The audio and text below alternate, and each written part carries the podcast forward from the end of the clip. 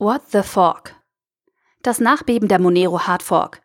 Ein Artikel vom BTC Echo, verfasst von Alexander Roos. Das Monero-Netzwerk durchging am 6.4.2018 eine Hardfork. Wie bereits berichtet, enthielt dieses Upgrade auch eine Veränderung des Proof-of-Work-Algorithmus.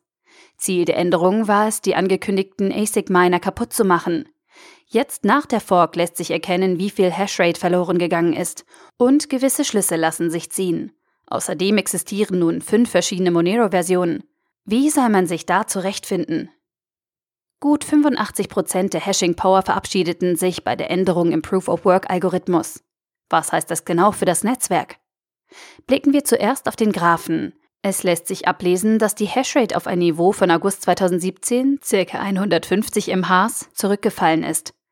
Hat sich damals schon der erste ASIC ans Netz angeschlossen, der Prototyp? Im Quartal 4 von 2017 dann eine regelrechte Explosion in der Netzwerk-Hashrate. Schnell verdoppelt sich die Rate immer wieder. Woran kann das liegen? Haben wir es hier schon mit ASICs zu tun gehabt? Wir wissen, dass Monero ein beliebter Coin für Botnetz-Mining ist. Immer wieder stand die anonyme Kryptowährung dafür auch bei uns in den Schlagzeilen. Im Zuge der Fork mussten die XMR-Miner ihre Software updaten. Es ist wahrscheinlich, dass die Botnetze dieses Update erst mit der nächsten Zeit machen werden. Mittlerweile ist die Hashrate auch von 150 mHs auf knapp 450 mHs gewachsen. Anzeichen der ersten Botminer.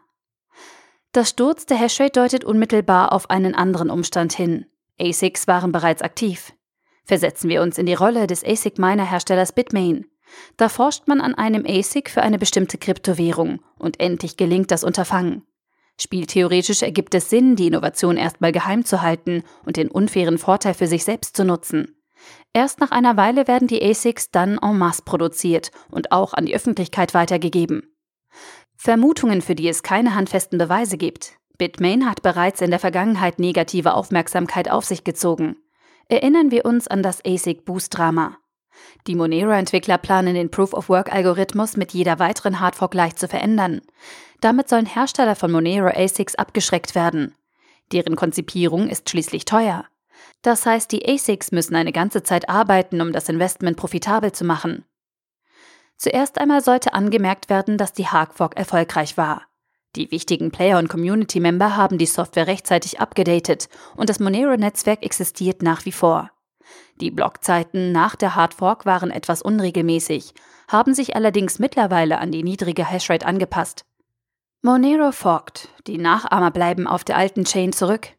Während das offizielle Monero-Netzwerk jetzt auf Version V0.12.0.0 läuft, existieren gleich vier Nachahmer auf der alten Chain V0.11.1.0. Monero Zero, Monero Original, Monero Classic und Monero Minus Classic. Wer soll da bitte noch durchblicken? Monero zu kopieren scheint ähnlich attraktiv wie Bitcoin zu kopieren. Die alte Chain wird also von etlichen Akteuren weiter gemeint. Die Annahme liegt nahe, dass diese Projekte keine Ahnung von der Codebasis haben und nicht upgraden können.